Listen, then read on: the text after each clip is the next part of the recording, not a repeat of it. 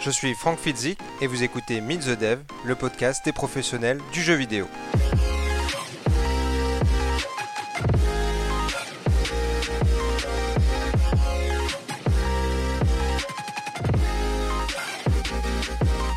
Pour ce nouvel épisode de Meet the Dev, je reçois Paul Blacher.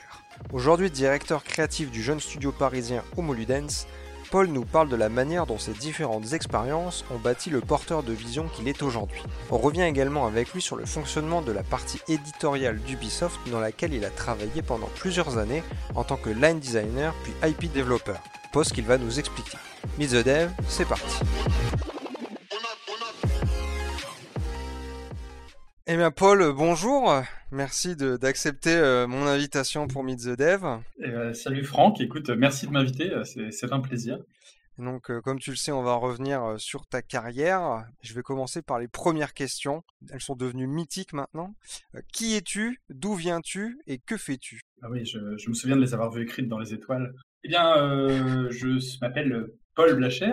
je suis concepteur de jeux vidéo. Je suis né à Paris. J'ai une enfance où on a bougé euh, beaucoup, mais toujours euh, au sein de l'Hexagone.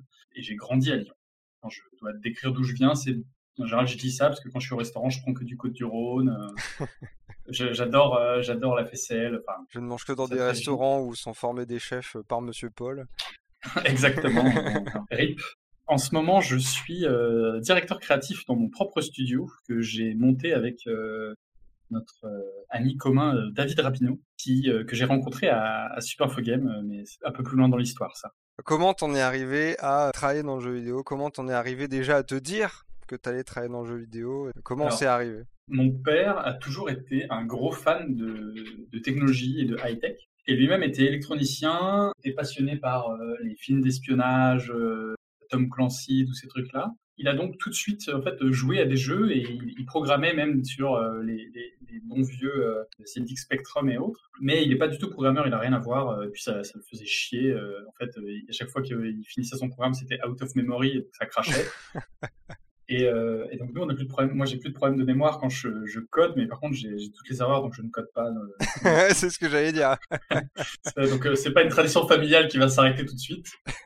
Et du coup, j'ai très vite joué, puisqu'en fait, euh, j'étais déjà sur les jeux de mon père à cette époque-là. Et mon premier jeu, c'est un jeu qui s'appelle Dark Forces. C'est un jeu Star Wars. On a commencé par ça, donc jeu d'action, etc. Et puis ensuite, on s'est mis au jeu de stratégie tour par tour parce que mon père avait joué à quelques wargames avant, mais à un moment, il y a eu des jolis sprites en 2D qui s'affichaient à l'écran, et ça, c'était tout de suite un peu mieux.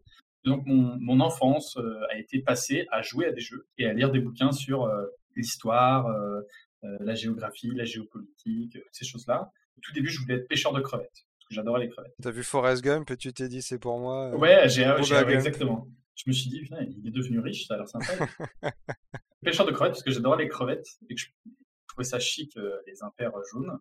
Et ensuite, je voulais devenir humoriste euh, parce que j'adorais faire rire les gens. Et, euh, du coup, euh, mes parents m'ont dit Bon, tu peux faire humoriste si tu veux. Ils m'ont dit ça, j'avais 11 ans. Tu peux faire humoriste, tu fais ce que tu veux dans la vie. On, te, on sera toujours derrière toi, tu fais ce que tu veux. Mais avant, tu apprends un métier.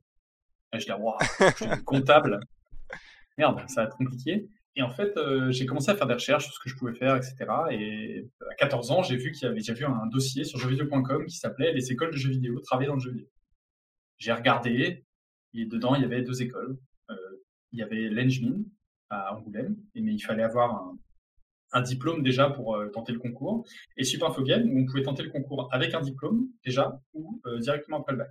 De plus, mes parents avaient une très, ont une très mauvaise image de l'université en France, et donc se sont dit tout de suite, il faut qu'il aille faire une école privée, parce que là, on le cadrera. Ça, j'aimerais le dire, c'est pas parce qu'on passe pas de temps sur les écrans que on ne peut pas travailler dans le jeu vidéo. Euh, je n'avais pas le droit de toucher à un ordinateur avant vendredi soir et je n'avais plus le droit de toucher à l'ordinateur à partir de euh, dimanche 21h. Et ce jusqu'à mes 18 ans Donc euh, tout le jeu vidéo, tout ce que j'ai fait sur Internet, à jouer en multi, à WoW, à Neverwinter Nights, à tous ces jeux-là, bah, je l'ai passé en fait seulement le week-end. Et du coup, ce qui s'est passé, c'est que je suis, au début, j'ai commencé à faire des jeux, et puis j'ai commencé à, à, faire des scénarios pour les jeux, parce qu'en fait, dans les jeux de stratégie, ça c'est très très vieux, ça a toujours été comme ça euh, depuis le début presque, euh, de, des premiers jeux de stratégie sur ordinateur. Euh, c'est une vieille tradition du wargame de créer ses propres scénarios. Et donc, typiquement, Civil, Civil, War 1 et 2, Warcraft 2 avaient déjà des éditeurs de cartes. Et en fait, ça, c'était du level design. je ne savais pas encore, bien sûr, c'était bah, encore en anglais, c'était de la conception de niveau. Et j'ai fait ça jusqu'à mes 12 ans, 13 ans. Et puis après, il y a eu Warcraft 3 qui est sorti. et quand Warcraft 3 est sorti, j'ai le droit de jouer sur Internet. Parce que ma mère s'était mis dans la tête que si j'allais jouer sur Internet, j'allais parler anglais. J'ai fait donc des cartes euh, pour Warcraft 3 et j'ai commencé à parler à des gens en ligne et à aller sur des forums euh, pour trouver des gens qui jouer, euh, qui étaient aussi nuls que moi, parce que je me faisais vraiment rouler dessus. et en fait, j'ai découvert que j'aimais pas du tout Warcraft 3 en multi. En fait, moi, ce que j'aimais, c'était les cartes scénarisées, les, enfin, les, custom maps, comme on disait. Ça, ça me faisait kiffer. Donc, je, jouais à plein de cartes comme ça. Après, je les téléchargeais et je me disais, mais attends, je peux les ouvrir? Donc, je les ouvrais et je regardais comment c'était fait. Et en fait, j'ai passé euh, des années à faire ça. Euh, tout, mon collège, euh, je l'ai passé à ouvrir des cartes Warcraft 3 et, et, regarder comment ça marchait et les reskiner. J'imagine que c'est toutes ces créations qui t'ont permis de, de, proposer un book pour rentrer à Super Info Game. Eh ben alors, euh, tu, tu, tu, aurais tort, puisqu'en fait, euh, j'ai perdu tout ça euh, le jour où mon ordinateur est mort, parce que Windows XP n'était pas très stable. Et donc mes parents ne comprenaient pas pourquoi j'étais aussi triste et aussi atteint par le fait que cet ordinateur était mort. Mais c'était, j'habitais à la campagne et j'allais pas du tout au, au, collège à côté. Donc moi j'allais au collège dans Lyon. J'habitais à 40 minutes en dehors de Lyon. Et donc ma vie sociale entière et en fait tout ce que je faisais d'autre, j'avais pas de sport ou quoi, je suis toujours pas très sportif, était concentré dans cet ordinateur. Et ça, ça a vraiment mis un frein à, ma, créativité euh, vidéoludique, euh, au moins euh, à ce moment-là. Et donc j'ai complètement loupé typiquement le, coche, Hammer, CS, tous ces trucs-là, parce que je me suis pas trop intéressé. Et en fait, je suis passé sur Never Internet. Et sur Never Internet, j'ai aidé à, vite fait à gérer un petit serveur qui, qui, avait son petit, sa petite notoriété. Enfin, je, j'étais à gérer. J'étais connu, j'étais les GM à avoir des idées et euh, je leur proposais euh, de les aider dans l'éditeur, mais en fait, ils voulaient pas trop. Et ça, en fait, j'étais arrivé sur ce serveur complètement par hasard. Il s'appelait le Bouchon Lyonnais. Euh, il s'appelait et, ça s'appelle, s'appelait genre la taverne. Le module s'appelait le Bouchon Lyonnais et c'était un module de, Persistent World, donc c'était surtout pour le RP. Et en fait, à ce moment-là, je jouais pas du tout à Internet. J'y allais juste pour faire du RP. Okay. Et je connaissais pas du tout le RP à la base. Et en fait, j'ai découvert qu'on pouvait faire ça avec des amis en vrai. Et donc j'ai mis tous mes amis au jeu Euh, Never Internet, j'ai passé beaucoup de temps à, faire ça. Et puis ensuite est arrivé le lycée et la puberté. Et là, les jeux vidéo, ça s'est un peu calmé. Euh, et, et j'ai plus beaucoup joué, euh, notamment parce que euh, la 360 est sortie. Il y a beaucoup de jeux qui m'intéressaient beaucoup. Le BioWare a été racheté, euh, Mass Effect PC n'existait pas encore et tout. Donc j'ai arrêté le RPG et du coup, je suis parti sur des jeux de stratégie, euh, presque uniquement des jeux coop à une époque où ça n'existait pas trop. Euh, je me souviens qu'on galérait pas mal à trouver des jeux où on pouvait jouer à deux sur le même ordi. Il y a eu une époque comme ça, et donc j'ai commencé à m'intéresser à Steam et j'ai acheté mon premier jeu indé, World of Goo. Et c'est là que je me suis dit, mince, le jeu vidéo, ça peut être des trucs de ouf en fait. C'était complètement différent. Et puis, euh, et puis voilà. Et donc ça, ça m'a redonné envie de faire du jeu. Euh, à un moment où j'aimais bien me présenter comme un mec, un artiste, un gars complexe, qui écrivait de la mauvaise poésie. Est-ce que est-ce que tu arrives comme artiste à Super Info Game Non? Euh, alors non, alors euh, je suis arrivé à Super Info Game. Euh, moi, je, je, faisais partie de ces gens-là qui voulaient faire des scénarios des jeux vidéo. Ok. Mais j'ai eu la chance de tomber sur quelqu'un qui m'a posé une question. Donc c'est Didier Quentin qui est le fondateur de Super Info Game, ou le premier directeur, je sais pas. Et il m'a fait passer l'entretien et il m'a dit mais tu veux faire les scénarios, ou tu veux faire les jeux? Et moi j'ai dit mais et à ce moment-là j'ai compris que je jouais un peu ma vie et je, je crois lui avoir dit un truc du genre. Euh, mais en fait, euh, pour moi, le scénario, c'est ce qui va motiver le joueur dans son gameplay. Euh, mais le joueur se raconte sa propre histoire à travers son gameplay. Et là, je pense que j'ai. c'était bullseye, quoi. C'était en, en, plein dans le mille. Parce que si j'avais dit autre chose du genre, mais le scénario, c'est le plus important dans un jeu, j'aurais jamais été pris. Et en fait, mon book, c'était que du jeu. C'est-à-dire que j'avais, j'avais des idées de jeu, euh, des modes, euh, j'avais quelques maps que j'avais refait sur Warcraft 3 euh, et quelques extraits de, des modules de Internet que j'avais fait. Et ça m'a sauvé. mais je pense que le truc dont on a le plus parlé, c'est que j'avais essayé de designer les, les, échecs à trois joueurs. Qui est un truc qui existe, hein, je savais pas du tout. Et donc j'avais fait un game concept qui était nul en plus. Et je pense qu'en fait, ça, plus le fait que j'étais quelqu'un de curieux et qu'on a parlé de, de, plein de trucs hyper différents, là, lui a fait dire bon bah go. Et donc j'ai été à ce moment-là, j'avais deux rêves. Je voulais être Michael Moore le mec de, de Bowling for Columbine, mmh où je voulais être David Cage. Parce que. David de Grutola, tu veux dire, de son vrai David de Grutola, oui, pardon. Excuse-moi, je. On n'a dit pas d'anglicisme. Pas d'anglicisme, exactement. en fait, The Nomad Soul euh, m'avait beaucoup marqué et Fahrenheit, après, m'avait aussi beaucoup marqué. Quand je suis arrivé à Super Game, moi, mon, truc à moi, parce que quand on arrive dans un nouvel endroit, tout le monde se joue un peu un rôle. Moi, mon rôle, c'était euh, que je suis passé de Paul le Rouge à, Paul le Cateau, et parce que je venais, euh, j'avais fait, j'avais ce passé-là, et, et que, et que je, je, je, faisais chier tout le monde parce que j'ai toujours aimé faire être l'avocat du diable. bah, tout le monde pensait qu'en fait j'étais un, grave cato et en plus j'adorais les scénars des jeux et je disais toujours que c'était le plus important, le plus cool. Mais en fait, ce que j'ai eu du temps à comprendre et je le dois à mes collègues de Super Info Game de m'avoir ouvert les yeux. En fait, quand je veux dire scénario, moi, pour moi, je parlais d'expérience de, jeu plutôt. C'est ce que l'histoire qu'on se raconte dans la tête quand on joue au jeu. plus d'émergence narrative, quoi.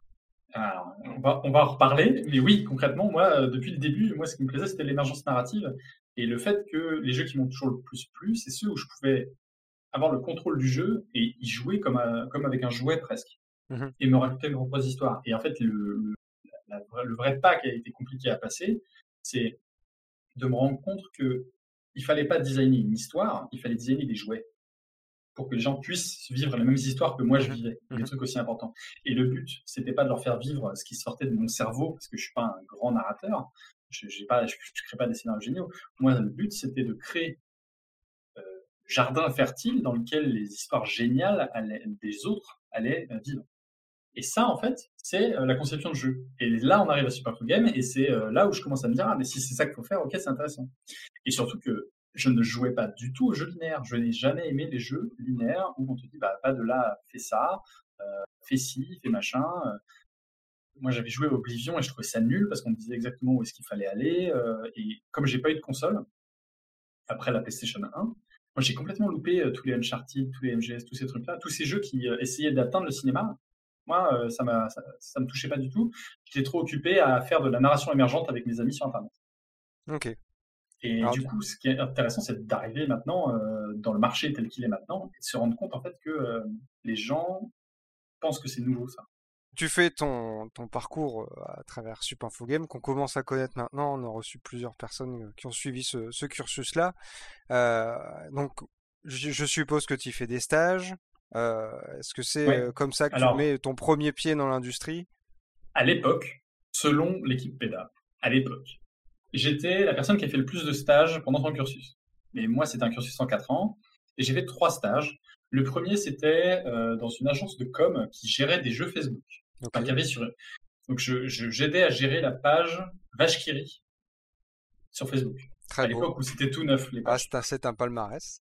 Ah, ça, c'est la classe. Et en fait, j'ai, je leur ai dit, euh, vous, votre public, ils avaient une, fiche très détaillée de ce qu'était leur public. Et ils m'ont jamais demandé de faire un jeu, ou ils m'ont jamais demandé de ah qu'est-ce que tu penses qui serait bien et tout. Ils m'ont, utilisé comme un stagiaire gestion de projet que je détestais. C'est à ce je me suis rendu compte que je détestais la gestion de projet, donc au moins je leur dois ça. Et le deuxième truc que je me suis promis, c'est de plus jamais travailler avec des gens qui faisaient, enfin, dans une boîte qui à la base était une boîte de com. J'ai retravaillé dans une boîte qui à la base était une boîte de com, ce qui était une grosse erreur. Le mois avant de partir, je leur ai dit, je pense que pour la page apéricube, ce qu'il faut faire, c'est un match 3 avec des apéricubes. Et en fait, les couleurs des apéricubes, le score que les combos donnent est indexé sur la barquette d'apéricubes de la semaine. Et la personne qui a le meilleur score cette semaine-là gagne euh, les lots de la semaine. Parce qu'ils avaient un concours toutes les semaines où ils faisaient gagner des apéricubes. Ils faisaient gagner des bons d'achat d'apéricubes parce que tu n'as pas le droit d'envoyer des produits laitiers par la poste. Du coup, ils ont dit, ouais, c'est sympa, Paul, c'est gentil. Et moi, j'ai expliqué ça à un développeur et j'ai expliqué ça à mon mode de stage, je crois, ma maîtresse de stage. Euh, et euh, ils ont gagné un prix pour ce jeu. J'étais déjà parti. Ouais, ils ont, ils ont, gagné un prix euh, dans la com. Les gens ont fait, ouais, c'est de la balle, c'est génial et tout. En plus, enfin, c'était les débuts du, enfin, c'était les débuts du live. Facebook, il y avait une communauté à animer, etc. Et le fait d'indexer le concours sur le jeu, bah, ça avait plu aux gens. Ça avait engagé leur communauté. Ils ont gagné un prix pour ce jeu et ils m'ont mis 13 à mon stage. J'ai toujours été très salé. j'ai toujours été hyper salé euh, sur ce, ce, passage de ma vie. Euh, mais j'ai au moins appris ce qu'on n'aimait pas, et ça, c'est très important. Et derrière, j'ai fait un stage dans une. J'étais le premier stagiaire de Super Info Game dans une boîte qui s'appelle Turbo Tapes Games.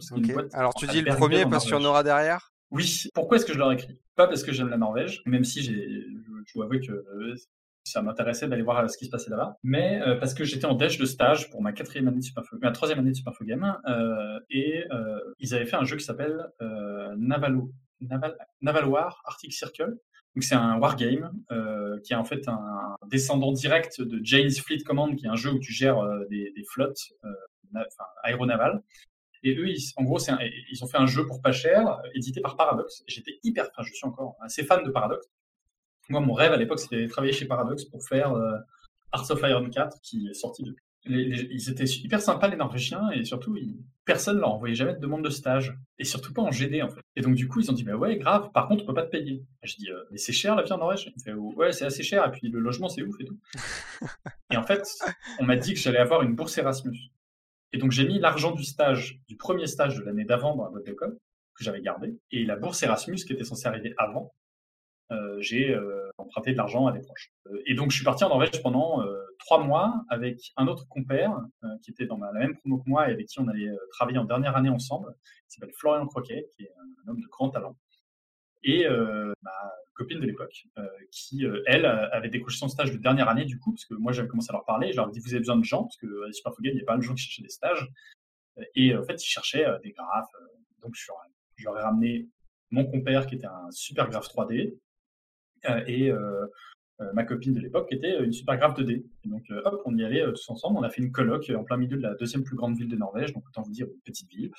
Et du coup, c'était super. On a, c'est un pays très cher, c'est le pays le plus riche du monde, hein. et du coup, on a mangé à peu près la même chose tous les jours, je crois. Il faut savoir que le vendeur de hot dog à mi-temps qui nous vendait des hot dogs qui gagnait un peu plus de 2700 euros par mois. C'est un peu comme la Suisse, quoi. C'est vraiment, il gagnait beaucoup d'argent et, euh, et, nous, on n'était pas payés et donc c'était un peu compliqué. Donc on allait au Lidl local et on achetait des abats de poulet parce qu'on lisait pas le norvégien, donc on savait pas que c'était des abats de poulet. Mais en fait, on a compris plus tard, c'est des abats de poulet et en fait, on se faisait des sauces bolognaises au poulet. Donc le seul moyen qu'on avait de manger, c'était de mettre de l'emmental, des abats de poulet, des pâtes euh, premier prix, tout ça dans le four et ça faisait du gratin de pâtes. Et ça, on a mangé ça honnêtement euh, pendant trois mois. Ça avait l'air d'être une super expérience.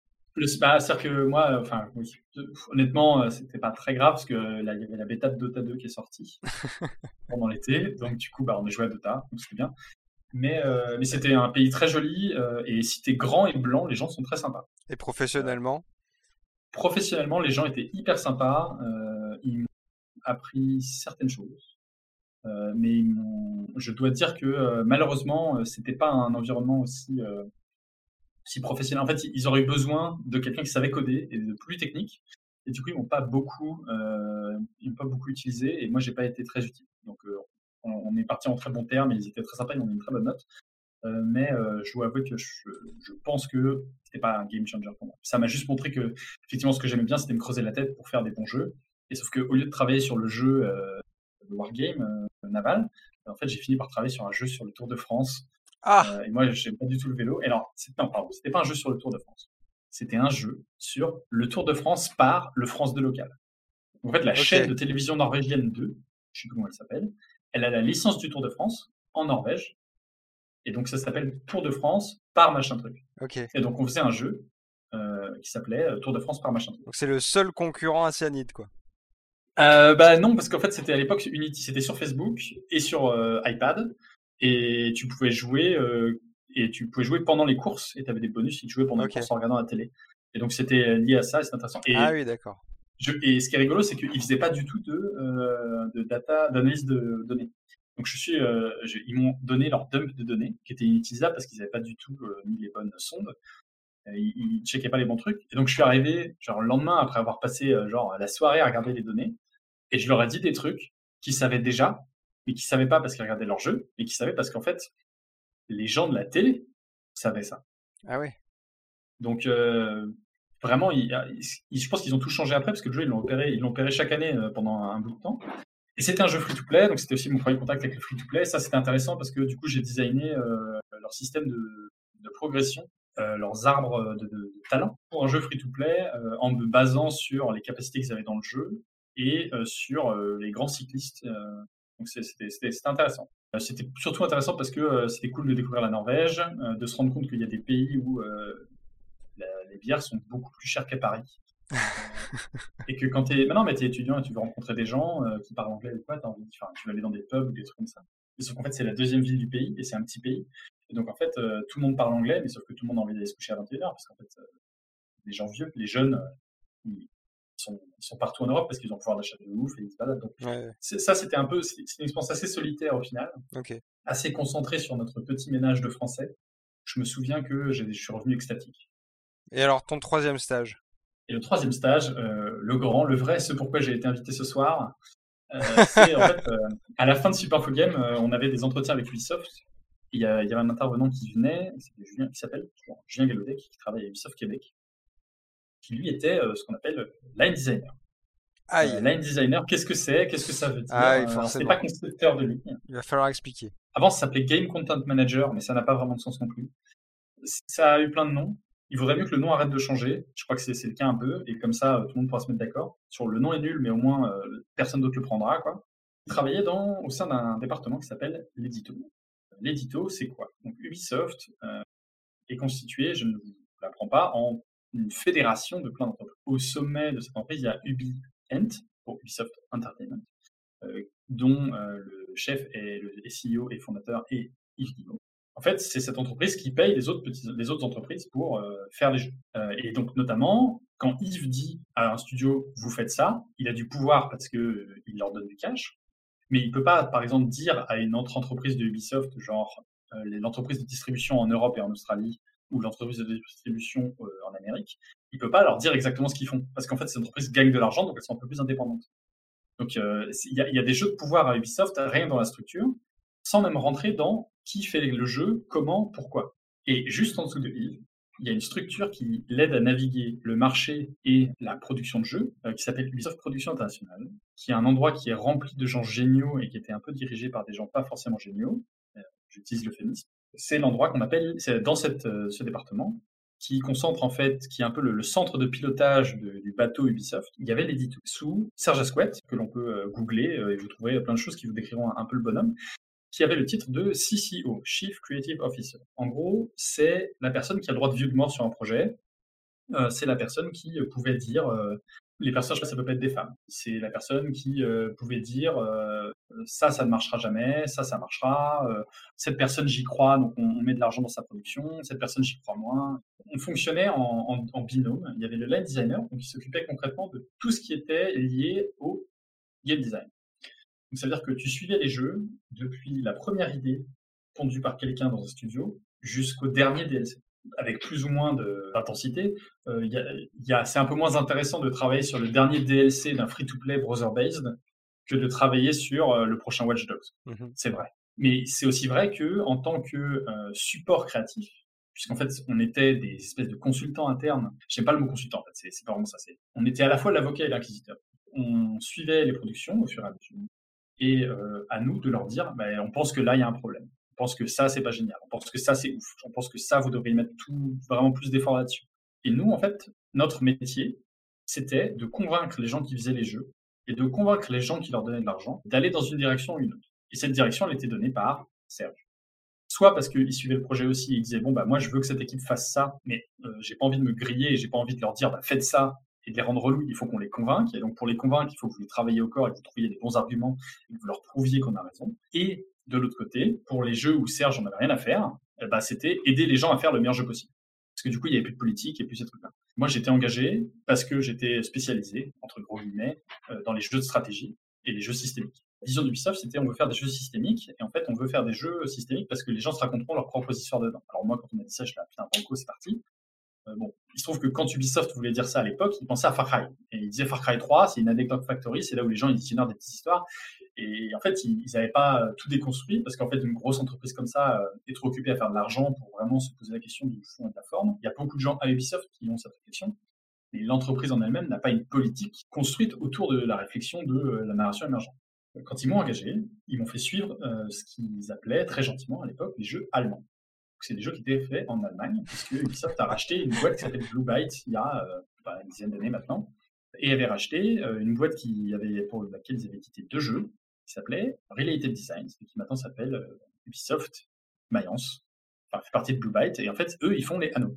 Ils font les anneaux depuis anneau 1602. Donc ça fait bien 10, 11 ans, voire un peu plus, qu'ils font des anneaux. Mon travail, c'était d'être la seule personne à l'édito qui connaissait ces jeux, connaissait ce genre de jeu, connaissait le public, et pouvait donc challenger cette équipe pour les orienter vers ce que Ubisoft voulait qu'ils fassent, mais aussi les aider à faire le meilleur jeu possible. Alors, en tant que stagiaire qui a aucune expérience, parler à des gens qui ont fait quatre anneaux, ils avaient plus d'expérience à l'époque que j'en ai maintenant, et j'ai encore de la marge. Il se trouve que, parce que euh, ces jeux-là étaient complètement en dehors du jeu politique, qui est très fort à Ubisoft, et qui est assez rigolo quand tu arrives avec tes stagiaires et que tu te rends compte que tu peux avoir un effet, en fait, même le concept d'être un pion qui a envie de se mettre dedans, c'est déjà motivant. Tu as envie d'aller mettre ton nez un peu partout, de comprendre ce qui se passe, etc., et d'essayer de faire un petit peu de manipulation. Et House of Cards, quoi. Ouais, mais en fait, il faut vraiment comprendre que euh, Ubisoft est structuré euh, comme, comme l'Empire perse. L'Empire perse, euh, il n'y avait pas le télégraphe, on ne pouvait pas trop gérer un si grand empire, donc il y avait des vrais silos de pouvoir. Et à moins que l'empereur se déplace jusqu'à chez toi, tu étais à peu près tranquille si tu étais satrape. Et les studios Ubi, c'est un peu pareil. C'est-à-dire qu'il y a des relations très différentes selon ce que font les studios. Et, par exemple, un studio comme euh, Bucarest, qui fait toujours le second couteau, malheureusement, parce que c'est blindé de gens talentueux, des gens talentueux que les autres studios n'hésitent pas à piquer d'ailleurs, à l'intérieur même d'Ubisoft, et ben ce studio-là, ça va être compliqué, vu qu'ils font toujours les seconds couteaux, et que du coup, comme c'est les seconds couteaux, il y a beaucoup de gens qui s'en plaignent.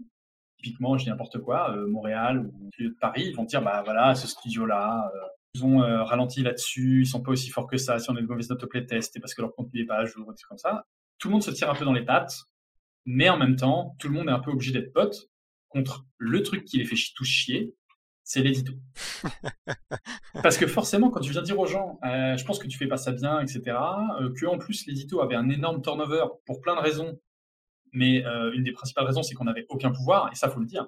Les gens qui ont du pouvoir à l'édito, c'est les gens qui ont été virés récemment. C'est les VP, les vice presidents, c'est Serge, c'est Tommy, tout ce que tu veux. Et, encore, même Tommy, il n'avait pas de pouvoir. Le seul pouvoir qu'on avait, c'était d'avoir l'oreille du roi et du vice-roi, de Yves et de Serge. Et donc, les seuls moments où on avait un pouvoir, c'était les moments où on se retrouvait dans les gros meetings qu'on appelait des gates.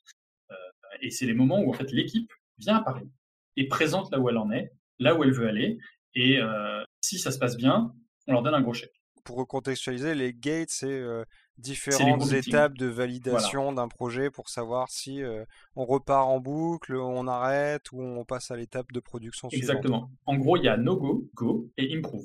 À Ubisoft, il y a peu de no-go, surtout sur les gros projets. Parce qu'une fois que le bateau est lancé, il ne peut plus trop s'arrêter. Donc il y a quelques improves des fois, et quand les, les, équipes, quand tu leur donnes un improve, elles vivent ça comme genre comme si tu leur avais dit que c'était tous des grosses merdes c'est vraiment triste parce que. Pour avoir vécu ça. Ah, non, mais il y a, une. Euh, à cause de ça, il y a une espèce de langue Il y a des choses que personne n'ose trop se dire. Et donc, l'édito, dès que les gens de l'édito vont boire des coups avec des gens de la prod, les gens de la prod leur disent Ah, vous êtes des connards, vous connaissez rien à la prod.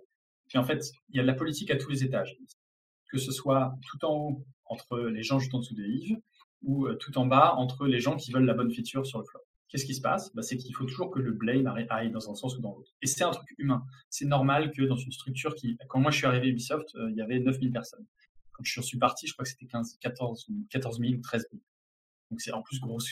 Mais quand tu as une, boîte aussi grosse, c'est normal d'avoir de la politique, c'est normal que euh, tout le monde se, représente sous un, bon. Et moi-même, en train de parler là, je reproduis des pieds de l'édito et je me présente sous un bon jour, bien sûr.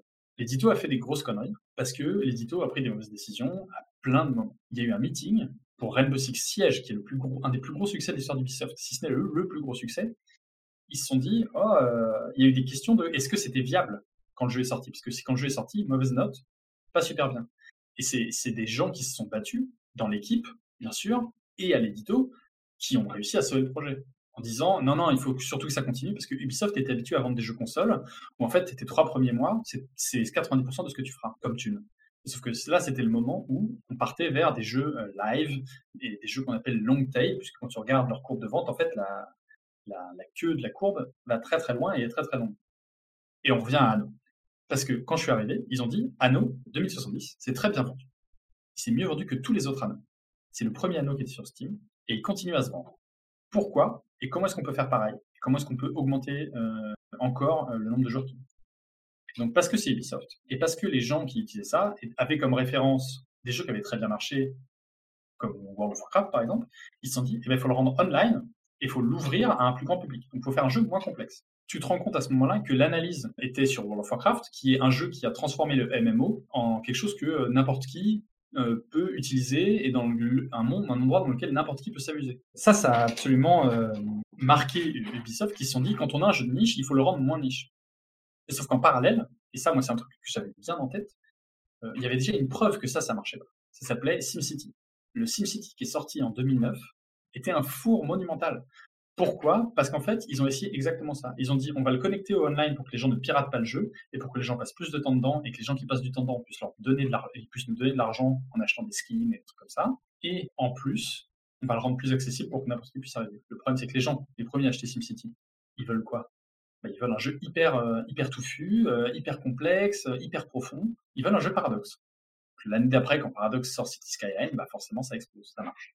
Et en fait, moi, j'étais petit stagiaire, je ne sais pas trop, mais c'est écrit dans tous mes cahiers de notes de l'époque. À chaque meeting sur Anno, on est en train de faire SimCity. On est en train de faire SimCity. Et l'édito poussait pour ça. L'équipe, elle, freinait des quatre fers et disait non, on peut pas faire ça, on peut pas faire ça, on va tuer la brand, c'est vraiment dangereux, nos joueurs vont vraiment pas aimer. Et Ubisoft disait non, ne vous inquiétez pas, ça va aller, ça va aller, ça va aller. Donc il y avait quand même une idéologie, et cette idéologie, elle venait d'où? Bah, Elle venait de, de, tout en haut. Donc toi, tu es entre deux, euh, toi, à ce moment-là, tu es entre deux.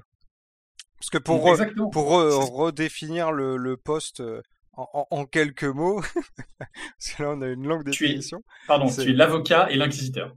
Voilà, en fait, tu es un poste d'interface entre euh, la team édito et, euh, même si tu es dans l'édito, mais la team édito et euh, l'équipe de dev pour transmettre dans les deux sens et conseiller dans les deux sens, mais surtout plutôt sur l'équipe de dev. Quoi. La personne à qui tu parles le plus, c'est ce qu'on appelle la core le directeur créatif, le, producteur, le lead GD ces gens-là, tu leur parles au moins une fois par semaine, tu vas les voir au moins une fois par mois. Donc eux, tu, t'apprends à les connaître, tu leur fais des retours. Euh, moi, j'ai lu tout le GD de Anno 2205 quand c'était encore des papiers et des Excel, et je faisais des retours là-dessus. Et c'était hyper bien. Et euh, les gens d'en face, ils avaient, un, ils avaient un stagiaire, et puis ensuite quelqu'un en CDD, euh, qui avait jamais rien shippé, qui avait jamais rien fait, qui leur disait des trucs. Ils auraient pu dire non, non, rien à foutre de ce que tu dis.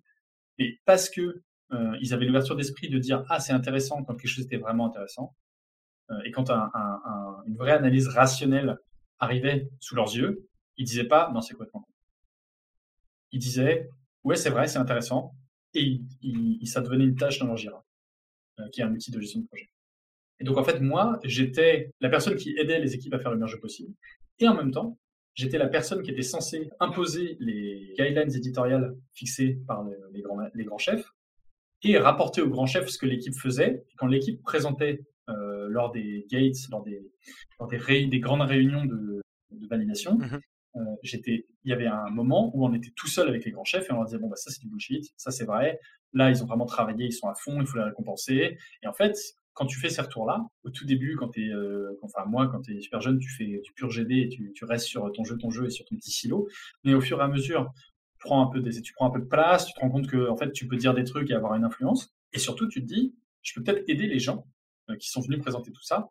Et moi, c'est ce que j'ai fait. À partir du moment où j'ai vu qu'on m'écoutait, parce que j'étais la seule personne qui avait, euh, qui connaissait ce genre de jeu à table, autour de la table, euh, quand l'équipe était partie de la salle, et ben tu commences à parler des jeux de niche, et Et c'est à ce moment-là que moi j'ai commencé à me rendre compte que Ubisoft était là à ce moment-là dans l'idéologie. C'est que quand je leur parlais de jeux de niche qui marchaient, je leur disais à l'époque Crusader Kings était déjà en train d'exploser, Europa Universalis, un Paradox faisait son beurre quoi. J'ai regardé, eux, ils font leur beurre, on peut faire la même chose. On a une équipe qui sait faire, laissez-les faire ça. on me disait, non, c'est pas notre stratégie. Nous, on veut que ça explose. Et en fait, plutôt que de se dire, on veut que ça explose, mais on veut que, ça explose petit à petit et qu'on construise et que ce soit solide, je voulais qu'ils euh, mettent tout et que, en fait, euh, ça marche direct. Sauf que ça, ça, ça, ça pouvait pas s'inventer, pas sur ce genre de jeu. Parce qu'un jeu systémique, ça prend tellement de temps à construire. Et c'est pour ça que maintenant, il y a tellement de jeux systémiques qui sont en early access, je pense c'est notre histoire. Donc, tu es à la fois l'avocat de l'équipe parce que tu dois les aider, etc. Mmh. Mais tu es aussi censé être l'inquisiteur parce que les gens qui te payent, les gens qui te jugent, eh ben, c'est ceux qui te demandent d'imposer certaines choses.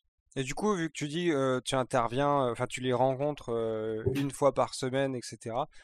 est-ce que tu es assigné à un projet ou est-ce que tu es potentiellement assigné sur plusieurs projets? Est-ce que c'est capable de, jongler avec plusieurs? Alors, bien sûr, tu en as plusieurs. Tu n'en as pas 150 normalement. Euh, Ubisoft, euh, la moyenne, euh, typiquement pour les assassins, quand j'y étais, il y avait trois personnes qui s'occupait de tous les assassins. Et donc, les assassins, il y en a toujours entre 1 et 3 en développement. Donc, ils étaient 3 pour des projets qui sont parmi les plus gros d'Ubisoft. Mais concrètement, tu as toujours deux line designers par projet. D'accord. Et c'est très rare que pour les petits, il n'y en ait qu'un seul, mais il y en a toujours deux. Comme ça, s'il y en a qui part en vacances, il peut quand même, mmh l'autre peut être là. Et donc moi, par contre, comme j'avais des plus petits jeux, enfin à l'échelle d'Ubisoft, hein, c'est quand même des jeux qui coûtaient plusieurs millions d'euros et plus proches de 10 que de 1, hein, vraiment beaucoup plus proche de 10. Moi, j'en avais plusieurs. Donc j'avais tous les jeux allemands. Donc euh, là, le, reboot de Settlers qui a été annoncé, etc. Et un jeu qui s'appelle Champions of Anteria, euh, qui, euh, je pense, a eu un budget marketing à peu près équivalent au coût de la soupe de potimarron que j'ai mangé ce soir. et ben, ces jeux-là, je m'en suis occupé et je m'en occupais, en fait, j'étais la seule personne à l'édito à m'en occuper avec la personne, le, le, stagiaire que j'ai eu après quelques années, ou l'autre designer qui était dans mon équipe, mais qui, elle aussi, avait genre, je sais pas, quatre ou cinq projets de son côté, qui étaient un peu plus petits. Et donc, parce qu'on avait des plus petits projets, on était aussi beaucoup plus libre, parce que personne ne venait regarder ce qu'on faisait. Et donc, on avait vraiment les mains libres pour aider les équipes et essayer de changer les trucs en intérieur. Et le, le truc, un des trucs dont je suis le plus fier, c'est que on a fait le premier workshop post-launch à Ubisoft et que maintenant c'est un truc que tous les jeux sont obligés de faire. Alors, est-ce que tu peux nous expliquer un peu ce que c'est? Ah, pardon. Alors oui, quand un jeu sort, c'est ce qu'on appelle le launch, comme une fusée. Et tout ce qui est post-launch, c'est ce qui se passe après. Donc quand vous voyez en ligne, euh, enfin, sur un magasin, un add-on ou un DLC, c'est du contenu additionnel qui a été développé après que le jeu soit sorti. Et ça, c'est ce qu'on appelle le post-launch. Et donc, quand on dit qu'un jeu a une durée de vie de produit longue, en fait, on parle de euh, ces nouveaux contenus qui sortent à intervalles plus ou moins réguliers et qui permettent de remonétiser quelqu'un qui a déjà acheté le jeu. Et donc, ça, c'est un peu plus OK que le free-to-play, parce qu'en fait, ce qu'on fait, c'est qu'on sort un jeu, dans l'idéal, on sort un jeu, il est bien, les gens passent 100 heures dessus, ils arrêtent de jouer, ils font, bon, c'était bien. Et puis après, on leur dit, hé, j'ai sorti un nouveau truc qui va te permettre de repasser du temps dans ton jeu, dans le jeu que tu aimes tellement. Donc, je dis, ah bah super. Faut voir ça comme des pièces aux échecs. On a un certain nombre de pièces sur euh, un échiquier. Euh, et ben, imaginez si demain, euh, il y a les échecs qui disent, hé, il y a un nouveau patch, et dans ce patch, si vous payez 3 euros, vous avez le dragon. Alors, bien sûr, vous jouerez que contre des gens qui ont le dragon pour que ce soit équitable. Mais le dragon, eh ben, il change complètement la méta, il change tout. Bah, ça, c'est ce qu'on appelle le post En fait, c'est important maintenant quand tu fais un jeu de construire ça parce que euh, c'est fini le moment où on sortait des jeux et après on oubliait, on allait travailler sur autre chose. Maintenant, les jeux, tu les répares et tu les améliores pendant plusieurs années après leur sortie. Pendant combien de temps tu vas faire, tu vas faire ce boulot-là euh, au final Trois ans. Trois, ans. ans et demi en comptant le stage. Ok. Dans une seule équipe. et puis à un moment, je commence à dire, bon, j'aimerais bien qu'on mette sur d'autres jeux, parce que comme j'étais sur des petits projets, il y avait plein d'avantages, mais par contre, il y avait un énorme plafond de verre. Si tu voulais avoir une meilleure rémunération, euh, si tu voulais euh, pouvoir un jour partir euh, dans une production un peu cool, parce que concrètement, toute la promesse de l'édito, c'est viens, t'es jeune, tu travailles ici, et tu vas apprendre, tu vas connaître des gens, tu vas les impressionner, et quand tu auras impressionné les bonnes personnes, ils t'inviteront à venir dans leur équipe. Et tu pourras, tu pourras monter, en fait, c'est un tremplin. Et donc, ils te vendent ça, quand moi, quand je suis arrivé, c'était vrai. Cette promesse-là a été remplie pour les gens qui étaient arrivés avant moi. Et elle a été remplie pour des gens qui sont arrivés après, euh, mais pas tous. Et c'est un des vecteurs de crise, euh, d'ailleurs, dans ce département. Mais, parce que j'ai, après ces trois ans, j'ai été élu euh, représentant du personnel. Donc, je parle avec un certain biais aussi à ce niveau-là. J'ai fait ça pendant trois ans. Et j'ai dit, enlevez-moi des jeux allemands, mettez-moi sur du gros triple A bien sale, parce que j'ai envie de vous prouver que je peux faire ça aussi. Et donc, je suis allé travailler sur Ghost Recon Wildlands. Okay où en fait j'ai été, euh, il y a plein de raisons, euh, mais j'ai été un peu euh, pendant six mois placardisé. Et donc j'étais sur ce jeu et je ne parlais pas du tout à l'équipe. Il y avait une grosse crise à plein d'égards à l'intérieur de l'équipe. Et donc ils ont mis des gens comme Ubisoft sait faire, c'est-à-dire que c'est Ubisoft, ils, croient vraiment dans l'homme providentiel. Et donc ils prennent quelqu'un et ils disent, ouais, t'as tous les pouvoirs, vas-y. Ah, toi, je te mets sur le floor, tu fais ce que tu veux, tu me dis, et t'inquiète. Et donc si ça marche, bah, il y a une nouvelle étoile à Ubisoft. Mmh et si ça marche pas, bah, rien n'avance. Mmh donc euh, c'est pas hyper constructif. Euh, et moi, je me suis retrouvé à devoir travailler avec une personne qui était qui était censée faire ça, mais sauf que cette personne, elle est arrivée dans un tel panier de crap qu'elle a pas réussi à faire son truc. Elle a dit, c'est quoi Je suis trop vieux pour cette merde. Laissez-moi laissez-moi faire autre chose. Donc ils ont reconstruit une équipe vraiment édito qui a fait une grosse opération séduction. L'équipe qui travaillait sur ce jeu, enfin la core team, parce que moi j'étais en contact qu'avec eux, je travaillais pas du tout avec les gens en dessous, donc vraiment sur un projet avec 600 euh, personnes. Moi je, je parlais aux 10 plus, aux 10 du haut. Euh, et donc on a fait une opération séduction sur eux, et eux se sont fait taper sur les doigts comme quoi ils travaillaient pas assez avec nous et que du coup ils avaient des mauvaises notes en playtest. Parce que ça, il y avait des playtests très réguliers et il y avait un, un, un département de playtest attaché à l'édito, donc qui n'était pas influençable, normalement. Ok. Et il était à Paris. Maintenant, il était intégré dans le Studio France, mais peu importe. Et ce, ce, nous, on était euh, tributaires de, ce, euh, de ces playtests-là pour savoir euh, qui se passait dans le jeu et comment les joueurs voyaient le jeu. Mais les playtests étaient aussi tributaires de l'angle avec lequel il fallait l'attaquer, parce que tu peux pas juste mettre les gens devant un jeu qui est censé durer 60 heures. Surtout que les gens, ils ont, ils ont parlé de 60 heures de jeu pour un playtest. Donc tu dois leur dire, l'équipe, elle dit, faites ça, et l'éditeur arrivait et disait, OK, checkez ça aussi, et checkez ça. Parce que nous, on a une théorie, c'est que ça, ça et ça, en, mis ensemble, ça fait ça.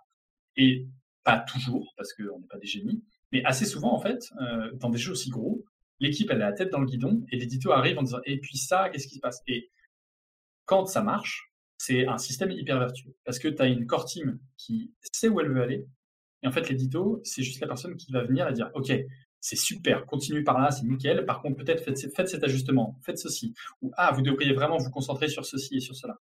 Et en fait, comme on n'a pas un vrai gros pouvoir, les gens ils, peuvent, nous parler et, nous dire des trucs qu'ils ne pourraient pas dire à leur équipe et qu'ils ne pourraient pas dire au-dessus. Donc après, nous, on les aide à présenter les choses d'une certaine façon pour que les gens du dessus, sur qui on a une influence, puissent les aider. Et on a aussi et on l'a dit beaucoup de fois aussi, ça a des équipes, pas forcément Waylands, mais je l'ai vu euh, pour plein d'autres euh, moments dans ma vie à l'édito, où on fait endosser à l'édito le mauvais Et, et j'apprends plus tard que euh, le, la core team dit Ouais, mais Serge, il a dit que l'édito, ils ont dit que donc il faut faire ça. Et sauf qu'en fait, tu es en meeting et la personne qui se retrouve à dire ça à son équipe, tu elle te dit que tu l'as convaincu, elle te dit Mais oui, tu as raison, c'est vrai. Et plutôt que de refaire ce travail de convaincre, parce qu'on n'a pas le temps, le jeu chip dans mmh 8 mois, et eh ben elle dit c'est l'édito, faut le faire. C'est ce qu'on appelle la carte Serge. Et il y a beaucoup, il y a des gens à qui on a reproché de partir en prod en tant que closer. Donc à Ubisoft, euh, en gros, normalement, entre les 6 et 12 derniers mois d'un projet, on envoie ce qu'on appelle des closers. Donc ça, c'est des, chefs de projet, en gros, qui viennent et ils sont là pour euh, faire perdre du poids au projet. Ils repriorisent tout euh, pour que le projet puisse sortir à temps et à un bon niveau de qualité. Et en général, on envoie aussi un line designer euh, qui s'assure que c'est les bonnes choses qui sont priorisées et qui est les oreilles du grand chef, Serge, au sein de la prod. Forcément, les line designers dans cette situation-là, ils disent pas tout à Serge. Parce que, en fait, Serge, c'est un homme comme tout le monde, et donc il a des défauts, et il a notamment des gros pieds. Et donc, il y a des fois, l'équipe a raison. C'est arrivé plein de fois que, en fait, tu dis pas tout, tu dis pas, parce que tu penses que, en fait, la vraie bonne décision à prendre, c'est celle de l'équipe. Et donc, euh, tu, protèges l'équipe. Et des fois, au contraire, tu dis, ah, mais non, mais là, c'est vraiment une connerie. Et donc là, tu sors ta carte Serge. Et donc, c'est vraiment une ligne fine entre l'avocat et l'acquisiteur. Et les gens de l'édito qui ont mauvaise presse et qui ont fait la mauvaise presse de tout le monde, bah, c'est ceux qui arrivaient en prod et qui, en fait, croyaient qu'ils étaient vice-rois. Et le gros problème, c'est que, ce que je te disais, là, les, les proconsuls, les vice-rois, les gens qu'on mhm. envoie pour sauver un projet, eux, on leur dit qu'ils sont là-bas pour sauver un projet.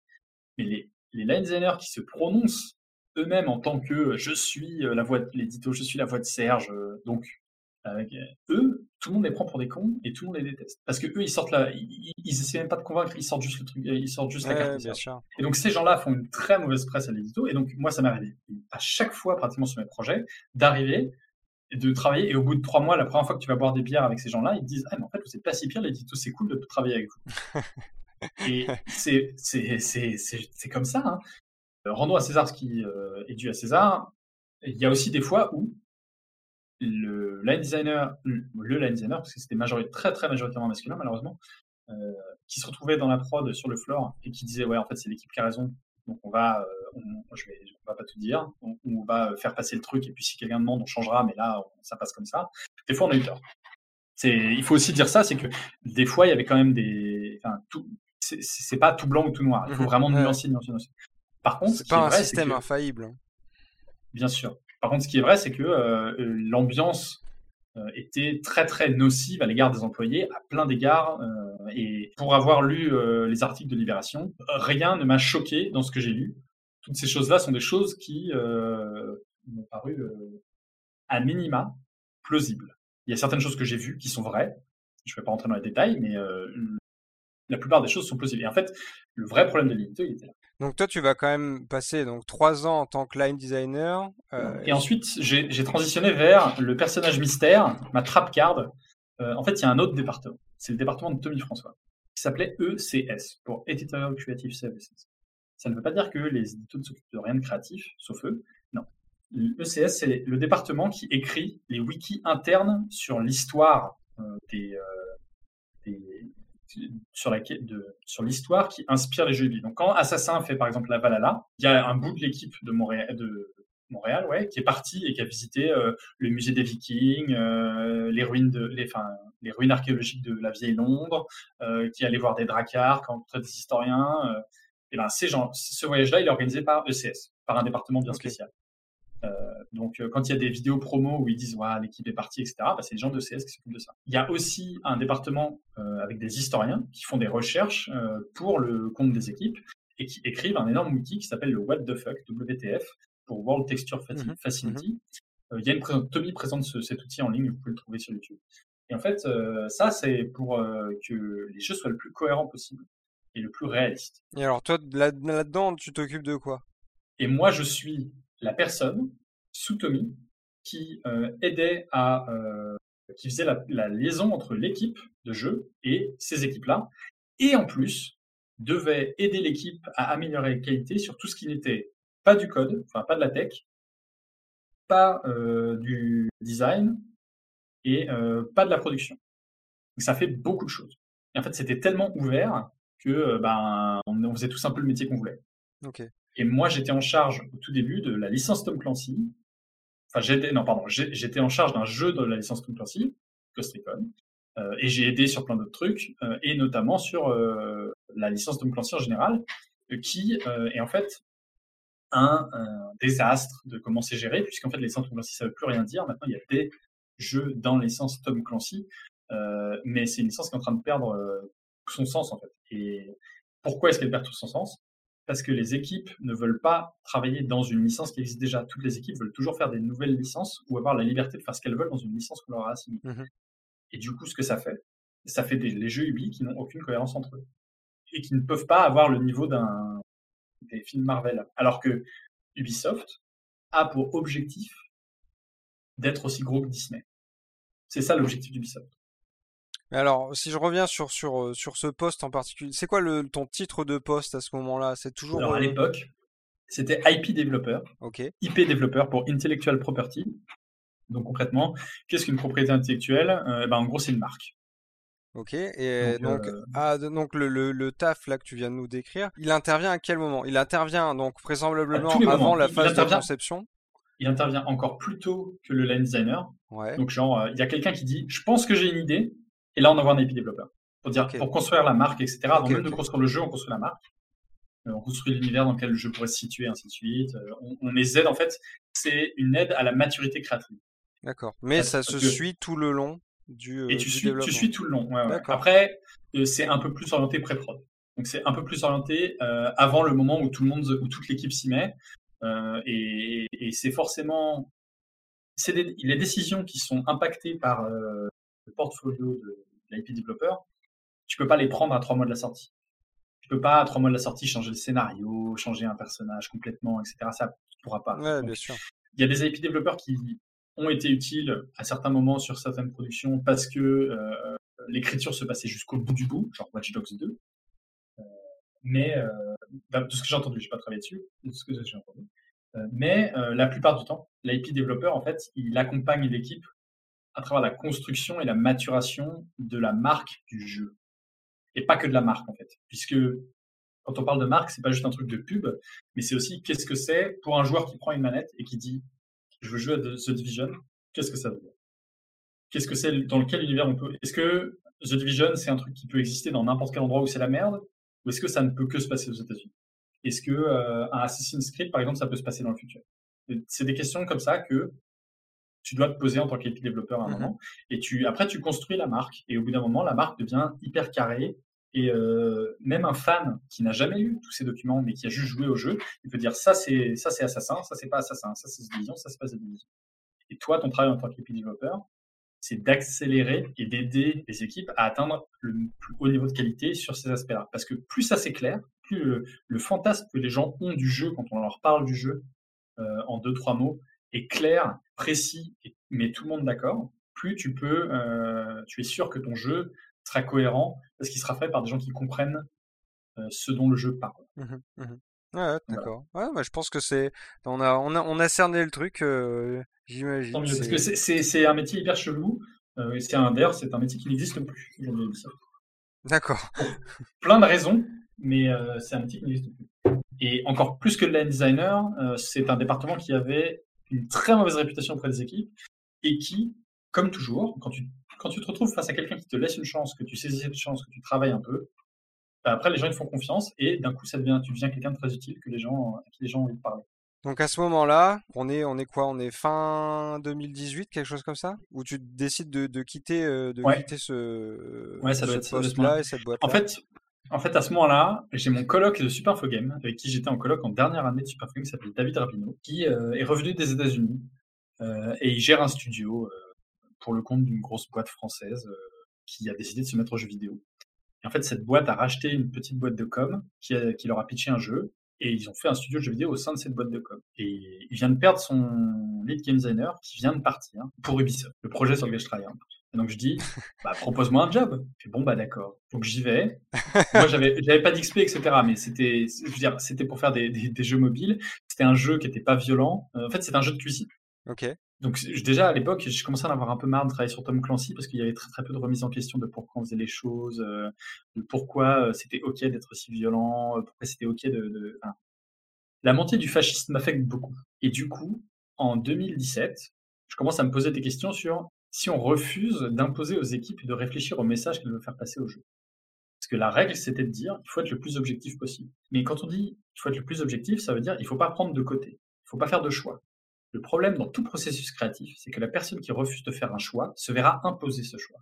Et donc, quand un jeu comme Far Cry 5 euh, sort, eh ben, comme aucun choix clair n'a été établi de dire ça c'est bien, ça c'est mal, nous on se met de ce côté et pas de ce côté, le jeu sort, peut être très facilement, tout comme The Division, lu comme euh, un espèce de pamphlet euh, crypto-fasciste en fait. Et ça, ça m'a beaucoup gêné. Et je suis pas le seul, et on, c'est des choses, j'en ai parlé avec beaucoup de gens, et en fait tous les jeux, les jeux Tom Clancy aussi, euh, The Division, quand les gens disent ouais, dans The Division, euh, les huit premières heures, en fait, tu tues que des noirs. Et à la base, c'est parce que on voulait, euh, Ubisoft s'est dit, on veut représenter la vérité. Et en fait, tu commences dans un quartier noir et tu commences dans un quartier, bah, quartier noir, donc à New York, hein, un quartier pauvre. Et bah donc les premiers gens que tu shootes, c'est des gens qui habitent là. Et c'est des gens qui font quoi? Bah, Qui essaient de survivre en fouillant. Et en fait, tu, commences à tirer sur des gens qui cherchent à trouver de la bouffe dans les poubelles et qui font du pillage entre guillemets. Et comme par hasard, tous ces NPC-là sont noirs. Et donc, si ça, c'est pas un message raciste qui t'a été imposé parce que tu as refusé de te poser la question, je sais pas ce que c'est. Et donc, en sortant du salon de l'armement, auquel on s'était rendu pour faire des recherches, euh, je me dis, je crois que ça m'emmerde en fait. Crois que ça y est là, je crois que j'ai plus très envie de, de, de, travailler dans ce, ce système-là qui se pose pas trop de questions sur les effets qu'il a au niveau de la société. Et donc, quand j'ai un ami à moi qui me dit, tu veux pas venir travailler avec moi? Je suis en train de faire un jeu de cuisine sur mobile. je dis, allez, c'est parti. On avait toujours rêvé avec David de travailler ensemble. Quand on était en colloque, on, disait qu'on voulait, euh, notre rêve, c'était de travailler à Paradox à Stockholm sur, des, sur le même jeu, bien sûr. Et lui, il aurait été producteur et j'aurais été game designer. Et on serait allé au, travail en tandem, avec, des pulls sur les épaules, bien sûr, pour, euh, pour ne pas avoir trop froid dans, la, fin de, la fin de cet été euh, suédois. Et donc j'y suis allé et en fait, euh, je suis arrivé en enfer. Euh, c'était vraiment, vraiment, vraiment la merde euh, puisque il y avait, enfin, il y avait des gens qui connaissaient rien aux jeux vidéo qui étaient qui avaient tous les pouvoirs et qui utilisaient ce pouvoir pour crier sur les gens. Et à mon troisième jour, un de mes collègues a pleuré devant moi quand on est sorti de réunion, parce qu'il était à bout. et donc je me suis retrouvé à, j'ai pris toutes ces tâches et, après je, suis parti, j'ai renouvelé ma période d'essai et je demandé de me laisser partir. Ils m'ont laissé partir et j'ai eu le chômage. Sauf que, à ce moment-là, j'étais en contact permanent avec Monsieur David Rabineau et qui j'avais bien envie de faire un studio de jeux vidéo. Et donc, du coup, j'ai convaincu euh, David Rabineau de faire le grand saut avec moi et euh, de fonder un studio de jeux vidéo. Et donc, est né en 2019, euh, le 25 septembre ou le 26 septembre, je crois, Homoludens SAS. Ça fait déjà, il y a plus d'un an. Ça fait ouais, un petit peu plus d'un an. Ouais. Et donc, on a commencé à vraiment travailler là-dessus. Et là, on vient de, euh, donc un an et demi plus tard, après avoir euh, passé des, des, heures et des heures et des heures à faire des présentations, à parler à plein de gens, à faire des photos, etc., on a décroché euh, une très belle somme en investissement à partir d'investisseurs qui viennent du jeu vidéo. Donc, on a réussi à convaincre des, des chefs de studio, fondeurs de studio, des, gens qui gèrent des, des portfolios d'investissement de jeux vidéo, spécialisés dans le jeu vidéo, qui eux-mêmes viennent de l'édition de jeux vidéo, et ainsi de suite, bah, qu'on avait une bonne idée. Et cette idée, en fait, elle est basée sur plusieurs choses, mais les choses qui nous intéressent aujourd'hui, c'est que la narration émergente, c'est de la balle, que un jeu pour tout le monde, c'est un jeu pour personne, donc c'est un jeu de niche, entre guillemets. Et cette troisième chose, c'est que on peut pas construire maintenant un jeu de notre côté. Il faut construire le jeu avec les gens et avec tous les gens. Et donc tout ce que euh, l'industrie mobile fait à espionner ses utilisateurs pour essayer de sortir le plus de cash des poches des utilisateurs, nous on le fait pour savoir exactement comment les gens qui jouent à notre jeu, vraiment ceux qui jouent et qui ne nous parlent pas, les 80% de joueurs qui n'auront jamais laissé un message sur Reddit, qu'est-ce que eux ils pensent de nos jeux Et on l'améliore pour ces gens-là, parce qu'on se dit que si on améliore le jeu et que ces gens-là, eh ben, ils kiffent, on va sortir du contenu pour ce jeu, et ils vont, ils auront plus de chances d'acheter un contenu qui leur plaît. Donc on fait effectivement du targeting, et on fait du targeting non pas pour essayer de piquer le plus d'argent aux gens, mais pour faire euh, jouer, enfin, pour que les gens jouent à notre jeu un peu plus longtemps, euh, que ce qu'ils auraient fait si on n'aurait pas sorti du compte. Sans révéler euh, ce, sur quoi vous êtes en train de travailler, j'imagine que c'est un peu comme ça que, avec ces, guidelines-là, que tu essayes d'articuler un peu la, vision autour de, du ou des projets que vous développez aujourd'hui? Pour l'instant, on n'est que sur un seul projet. La question commence à se poser de ce qu'on fait après si ça marche, parce qu'en fait, on a un peu plus d'argent que nécessaire. donc, ça veut dire qu'on aura un petit peu de marge. Donc, si le projet marche, le premier projet marche un petit peu, on peut faire le deuxième. Euh, avec l'équipe qu'on a. Là, on, était cinq jusqu'à maintenant depuis six mois. En fait, au dernier confinement, le premier, il y a, deux, personnes qu'on connaissait euh, qui nous ont rejoints. Ils ont travaillé deux jours par semaine pour nous parce qu'ils étaient au chômage partiel. Et donc deux jours par semaine, on a fait le proto. Et en sortant du confinement, on a fait la de fonds. Et donc là, on a recruté. il y a cinq personnes qui arrivent. Donc en janvier, on sera 10. Donc on va pouvoir faire le jeu. Ce qui sera déjà une très très belle évolution. Hein. Je pense que vous ouais, bah, déjà vous féliciter de, de, ça. Bah, euh, c'est gentil. Après l'année qu'on est en train de, de vivre pour le jeu vidéo, pour le jeu vidéo, c'est plus facile. Et pour une petite boîte, c'est encore plus facile. Et pour une petite boîte qui se monte avec une volonté, euh, si tu veux, de traiter les employés euh, mieux que tout le monde euh, en France dans le jeu vidéo, c'est très facile parce qu'on est hyper sexy pour les gens. Plutôt, on est sexy pour les investisseurs parce qu'on a un, bon plan. Mais les gens, en fait, dans le jeu vidéo en France, sont très maltraités par rapport à tous les autres dans le monde. Si tu vas très bien aux États-Unis, au Canada, même en Allemagne, qui pas très loin, hein, et qui n'est pas non plus euh, c'est pas la folie, le jeu vidéo en France paye plus mal que le jeu vidéo dans tous les autres pays comparables. Euh, le jeu vidéo en France ne répartit pas assez bien euh, les fruits, en fait, de la valeur ajoutée qui est faite par les employés. Donc c'est très marxiste ce que je suis en train de dire, mais qu'est-ce que ça veut dire? Bah, Ça veut dire que concrètement, il faut payer les gens, il faut leur faire confiance, il faut arrêter de les prendre pour des cons. tu sais, je suis en train de lire le capital, donc tout va bien. Ah bah, Okay. dans un endroit où il y a beaucoup de vent, il était sur ta table pour éviter que tout s'envole. T'as commencé à bah, Oui, il fait au moins 500 grammes. c'est un, sacré, un sacré truc. Euh, si tu veux bien, j'ai encore quelques questions. Euh, je t'en prie. Euh, euh, ça. Avec ce, bah, tout ce que tu as vécu, etc., et, la nouvelle ligne qui est aujourd'hui Homo Ludens pour toi, qu'est-ce qui te fait vibrer aujourd'hui dans ton travail? Voilà. non, mais je pense que on a une proposition de valeur euh, en tant qu'entreprise auprès de euh, des gens qui, enfin des, employés, dans le sens où plutôt que de partir du principe que les gens ont tort et de se laisser convaincre, nous on part du principe que euh, en tant que direction, c'est à nous de réussir à convaincre les gens qui ont tort. Et donc ça renverse le truc. Là où dans toutes les autres boîtes, un game designer a dit je pense qu'il faudrait faire ça et on va lui dire non jusqu'à qu'il arrive à convaincre. Nous c'est l'inverse. Si quelqu'un à qui on a donné une tâche, à qui on a donné son précaré, décide que la meilleure chose à faire, c'est de faire ça. Si les gens ne sont pas d'accord autour, ben, on va le plus dire, mais t'es sûr, t'es sûr, t'es sûr? Au final, c'est cette personne qui a le, final cut, Et en fait, pour moi, ça, c'est euh, le truc qui me fait kiffer, parce que ça veut dire que déjà, moi, j'ai les endroits où c'est mon précaré et personne ne peut venir m'emmerder. Mais ça veut aussi dire que chaque fois on prend une décision c'est la meilleure qu'on aurait pu prendre. Parce que la personne qui prend la décision, elle n'est pas dans un jeu de pouvoir, elle n'est pas dans ce truc-là, elle est dans toi actuellement, tactiquement, dans, ton truc là, qu'est-ce qui est la meilleure décision à prendre pour euh, se diriger vers la vision créative du projet? Et donc en ce moment, je suis le porteur de vision, mais je pense que euh, le métier de directeur créatif, euh, c'est en tout cas à Homoludens, c'est pas de toujours être la personne qui entre guillemets dirige le projet. Moi, mon travail, c'est d'aider les gens à faire le meilleur travail qu'ils peuvent et à avoir le plus haut niveau de qualité dans ce qu'ils font et à se poser le plus de questions possible, à remettre en question euh, ce qu'ils font, parce que les gens qui jouent aux jeux vidéo, ils nous donnent non seulement leur argent, qui est quelque chose qui existe dans le monde, et il y en a beaucoup, il n'est pas très bien réparti, mais il y en a beaucoup, ils nous donnent le truc le plus précieux qui est leur temps. Et en fait, quand quelqu'un te donne son temps, euh, il te donne un bout de sa vie. Et du coup, tu as une responsabilité en tant que créateur à faire attention à ce que le bout de sa vie qu'il a mis dedans, eh ben, il soit utilisé à bon escient. Et c'est pour ça que les jeux qui cherchent à tirer toute la thune possible du temps de jeu, euh, c'est, je trouve ça un peu moyen. Et c'est pour ça qu'on n'a pas fait du free-to-play.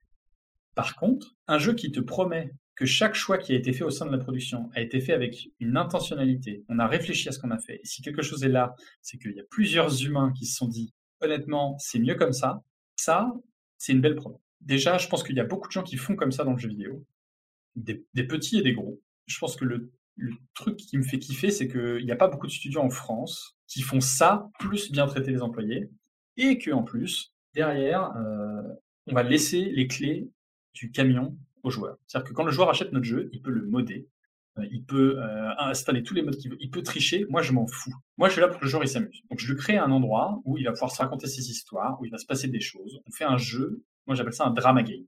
Un Rimworld, un Crusader Kings, Rémi Bochereau m'a convaincu, un Football Manager. C'est juste un jeu dans lequel certes tu as euh, ta compétence de joueur intellectuel, ta compétence intellectuelle versus une compétence physique dans un FIFA par exemple, dans un Mario, ta compétence intellectuelle, elle est mise à l'épreuve euh, pour réussir à orienter les résultats du système vers l'objectif que tu t'es fixé, ou qui a été fixé par le jeu. Mais tout ce qui se passe au fur et à mesure, en fait, c'est de la confabulation. C'est ce que le cerveau humain fait naturellement à partir du moment où il a un point A et un point B, euh, enfin un événement A et un événement B, il essaie de, lier. Et donc comme le cerveau humain fait ça naturellement, nous ce qu'on fait, c'est qu'on fait des systèmes qui créent des petits événements plein, plein, plein de petits événements, et des fois des gros. Et après, c'est l'esprit du joueur qui va faire les liens entre ces événements. Comme dans une partie de Crusader Kings, comme dans une partie. Et du coup, les histoires que les gens vont se raconter, comme ce sont les leurs, comme euh, elles sont aussi certes issues d'un environnement commun, mais elles sont toutes uniques parce que les systèmes vont faire que ce sera jamais la même chose, surtout quand le joueur va commencer à mettre son grain de sel. À partir de ce moment-là, le joueur il se raconte des histoires qui sera le seul à vivre et dont il sera le seul gardien.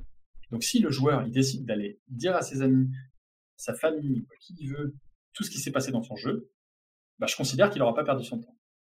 Et ensuite, s'il a vécu une histoire cool et qu'il n'a pas forcément été raconté, mais qui lui l'a touché, lui l'a fait réfléchir sur X ou sur Y, et eh bah pareil, il n'aura pas perdu son temps. Et donc ça, ça me fait me lever le mal. Est-ce que euh, pour toi, genre, je, pense connaître la réponse, hein, mais est-ce que euh, jouer est toujours une passion pour toi, euh, étant donné que tu passes ta journée à y réfléchir? Alors, il y a plusieurs choses. J'ai très très envie de jouer en ce moment. J'ai pas trop la machine. Je viens de récupérer une machine pour le confinement euh, parce qu'on a fait une levée de fonds justement. Avant ça, j'avais un laptop euh, avec une pauvre petite carte graphique dont je jouais pas à grand chose. J'étais un peu euh, limité. Il y a plein de jeux. Je trouve que là, on, était à un moment où il y a plein de trucs hyper intéressants qui se passent. Et mon gros problème, c'est que je crois que j'ai, je suis à un moment dans ma vie, donc j'ai bientôt 30 ans et tous mes amis ont, cet âge-là aussi, commencent à avoir des enfants, etc. Tout ce qui faisait que je jouais beaucoup et que j'avais beaucoup envie de jouer, euh, n'existe plus. J'ai plus cette espèce de réseau social qui me donne envie de jouer, qui me donne envie d'essayer des trucs et, ainsi de suite. Et j'avais pas trop de place dans ma vie parce que je la faisais pas pour jouer. Par contre, je lis beaucoup. en fait, ce qui est assez intéressant, c'est que euh, c'est pas du tout opposé pour moi, dans le sens où quand je lis, j'ai envie de jouer, et quand j'ai envie de jouer, quand je joue, j'ai envie de lire en fait. C'est de toute façon, à partir du moment où on se raconte des histoires, euh, j'ai l'impression que la partie de mon cerveau qui fonctionne euh, quand je lis ou quand je joue, c'est la même. C'est celle qui, c'est ce que j'appelle la pompe à récit. Du coup, je joue un peu moins, mais je sais que dès que je vais brancher la grosse tour qui est à côté de moi, euh, je vais me lancer dans les jeux, euh, dans, tous les jeux qui sont dans, mon backlog et auxquels j'ai pas encore joué. Et là, ce sera effectivement Total War 3 Kingdoms, Total War 3. mais ouais, je, je, joue plus beaucoup, mais, mais ça va revenir, je le sens. mais c'est toujours une passion. Oui, oui. Parce qu'on peut avoir une passion sans y passer 100% de son temps. Il y a peu de choses, il y a, il y a, peu de choses dans ma vie euh, à laquelle je passe plus de temps à réfléchir. En fait, il n'y en a pas, je pense. Euh, et j'ai pas encore fait le tour. Et je commence seulement à m'intéresser à un aspect euh, qui, qui est un peu une boîte de Pandore, qui est euh, l'aspect un peu théorique de ce que c'est le jeu, pourquoi on fait des jeux, etc. Et en fait, c'est ça qui me passionne. Ce qui me passionne plus que jouer, c'est faire des jeux savoir pourquoi c'est cool de faire des jeux, enfin, pourquoi c'est cool de jouer aux jeux et comment faire des jeux cool. C'est ça le plus intéressant. Quel est le plus gros challenge que tu as eu à relever dans ta carrière? Je crois que c'est, je crois que c'est celui qui arrive là. non, enfin, sans déconner, euh, j'ai jamais, jamais été à un endroit où, enfin, si on se foire, j'ai pas d'excuse en fait. Ce sera de ma faute. Quel est le truc dont tu es le plus fier du coup? Le, c'est d'avoir travaillé sur. Pour l'instant, non. Pour l'instant, je considère qu'on n'a pas eu beaucoup de problèmes. Et, donc, euh, peut-être qu'à la fin, quand le jeu sera sorti, je te dirai c'est ça dont je suis plus fier, et ce sera sûrement le cas. Euh, mais, pour l'instant, non. Euh, pour l'instant, en, termes de carrière, ce dont je suis plus fier, ça reste Champions of Antaria, qui est un, jeu qui vraiment le budget marketing de Champions of Antaria, c'est moins que le prix du micro que j'utilise aujourd'hui, et il était vraiment pas cher. Et en fait, c'est pas un bon jeu. Et c'est ça qui est, c'est à ce moment-là que j'ai réalisé que en fait jouer ça m'intéressait totalement que de faire des jeux.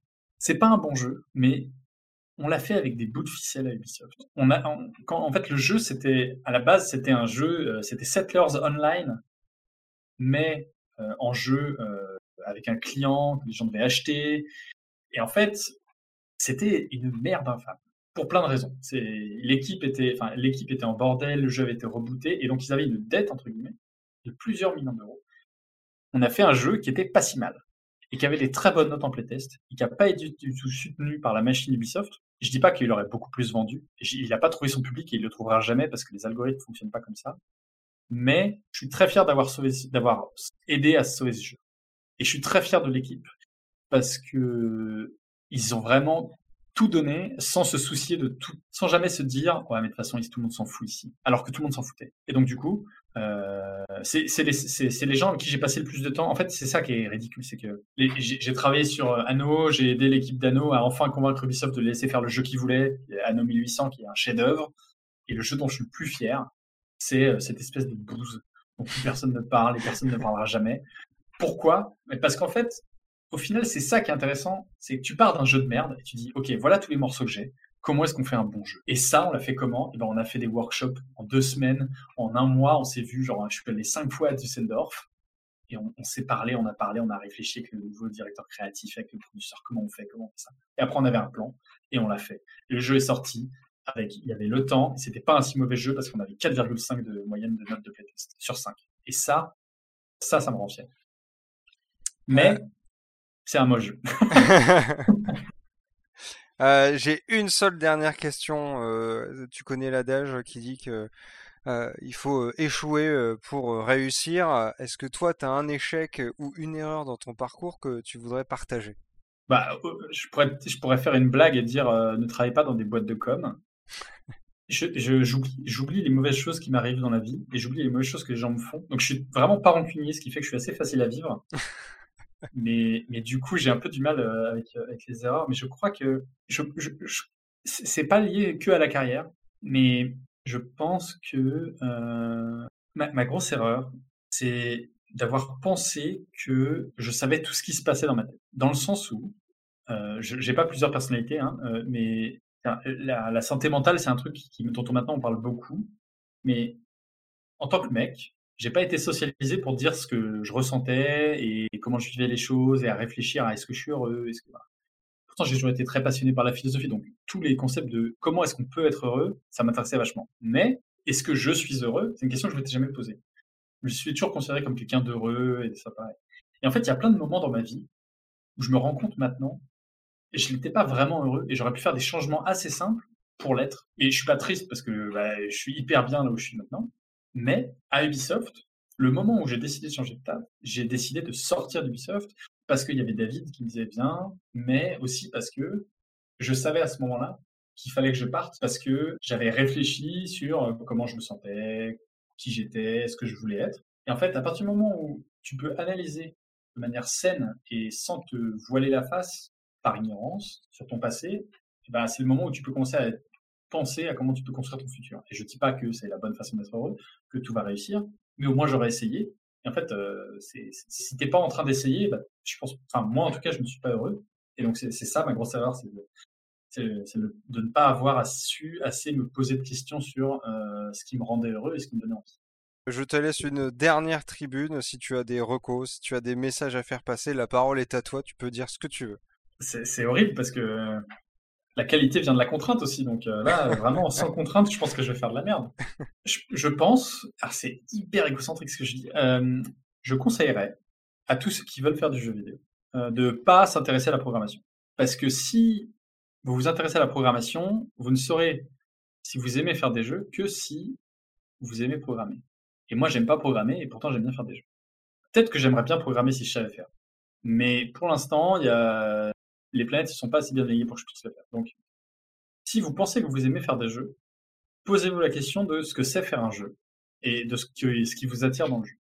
tu parles pour, pour, les familles de designers pour Pas que, pour tout le monde, vraiment pour tout le monde. Vraiment, euh, Enfin, je, fais, je, fais passer les concours euh, de Super Info Game euh, depuis deux ans. Et donc, je vois des gens qui arrivent et qui veulent faire des jeux. Euh, je vois même des gens qui sont dans, dans des écoles de jeux vidéo, qui arrivent, passent le concours de Super Game. Ils payent déjà l'école de jeux vidéo, ils veulent faire le Super Game parce que c'est mieux, entre guillemets. Et en fait, eux-mêmes ne savent pas vraiment ce que c'est, ce qu'ils aiment dans le jeu et ce qu'ils veulent faire. Et en fait, aimer les jeux vidéo, c'est quelque chose.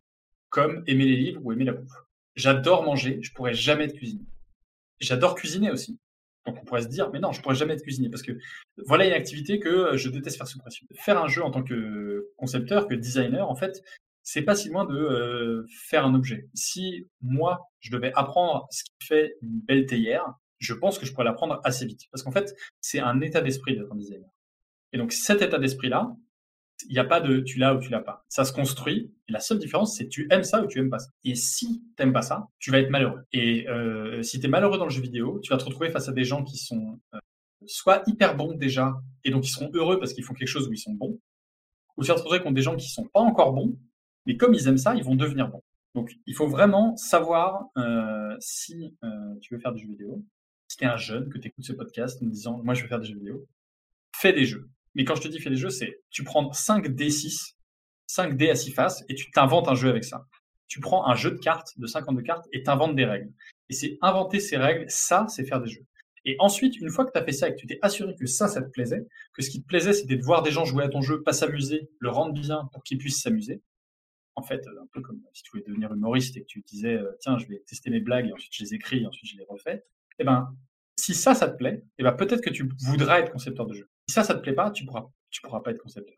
Peut-être que tu aimes dessiner, peut-être que tu aimes la 3D, peut-être que tu aimes la programmation. Il y a plein de choses hyper intéressantes à faire dans un jeu. Mais à cause de la façon dont on présente le métier de designer, je pense qu'il y a beaucoup de gens qui se disent il faut être ça pour pouvoir faire le jeu qu'on veut. Parce qu'en fait, personne fait vraiment le jeu qu'on veut à cause de 150 000 choses dans la vie qui sont comme l'argent et les autres. Mais si tu veux faire le jeu que tu veux, sois juste bon dans ce que tu fais. Et à un moment, tu seras assez respecté. Tu seras sûrement dans une situation où les gens te feront assez confiance pour que tu puisses orienter tellement les choses que ce sera aussi ton jeu. Et moi, c'est un peu ça qui me qui, m'anime aussi à, à avec David, c'est qu'on ne peut pas faire des grosses et des énormes équipes parce qu'on sait qu'il y a des très grands talents qui refusent d'aller dans ces endroits-là. Il y a plein de boîtes en France qui mériteraient de brûler et d'être reconstruites par les gens qui font les jeux, plus que par les gens qui dirigent ces boîtes. Et donc, pour y revenir, dans une petite équipe, on peut se permettre d'avoir cette liberté et on peut se permettre d'avoir ce poids et de se dire, ah, on est enfin de faire ce que je veux. C'est pour ça que le creative director, il dit pas à tout le monde ce qu'il doit faire, il dit à tout le monde vers où on doit aller, et il fait confiance à tout le monde pour savoir comment on va y arriver à leur niveau. Donc si tu es game designer, ça veut dire faire des systèmes de jeu qui euh, améliorent tel ou tel aspect de la vision créative, du jeu pour aller vers la vision créative. Si tu es euh, directeur artistique, animatrice, animateur, euh, modélisateur, peu importe, en fait, c'est ce précaré-là il faut d'abord s'intéresser à ce, à, ce cœur de métier qui ont tous des choses en commun. Hein. Si tu fais de la 3D, tu vas très vite voir si ça te plaît ou pas. Si tu fais de la programmation, tu vas très vite voir si ça te plaît ou pas. Si tu fais du GD, tu vas très vite voir si ça te plaît ou pas. Une fois que tu t'es assuré qu'il y a un de ces trucs-là qui te plaisait, alors là, tu pourras faire du jeu. Mais avant ça, prends un trop gros risque et je te conseillerais d'arrêter. Et donc là, je tutoie l'auditeur, ce qui est hyper chelou parce que c'est à toi que je parle, Franck, tu es un professionnel de jeux vidéo. je te remercie beaucoup, Paul. Eh ben, merci beaucoup pour l'invitation et bon courage pour le podcast. C'est une, c'est un, c'est quelque chose d'important les chroniques. le, fait de chroniquer ce qui se passe et, d'être une mémoire, c'est un truc très important. Moi, je, suis passionné d'histoire et, et, et si tu n'es pas là en fait euh, pour faire ce que tu fais, et eh ben, un jour, dans 20 ans, les gens diront, mais c'était quoi un line designer exactement Pourquoi est-ce qu'Ubisoft a pris de si mauvaises décisions à ce moment-là Bah écoute, ta parole euh, sera entendue, je pense. Inch'Allah.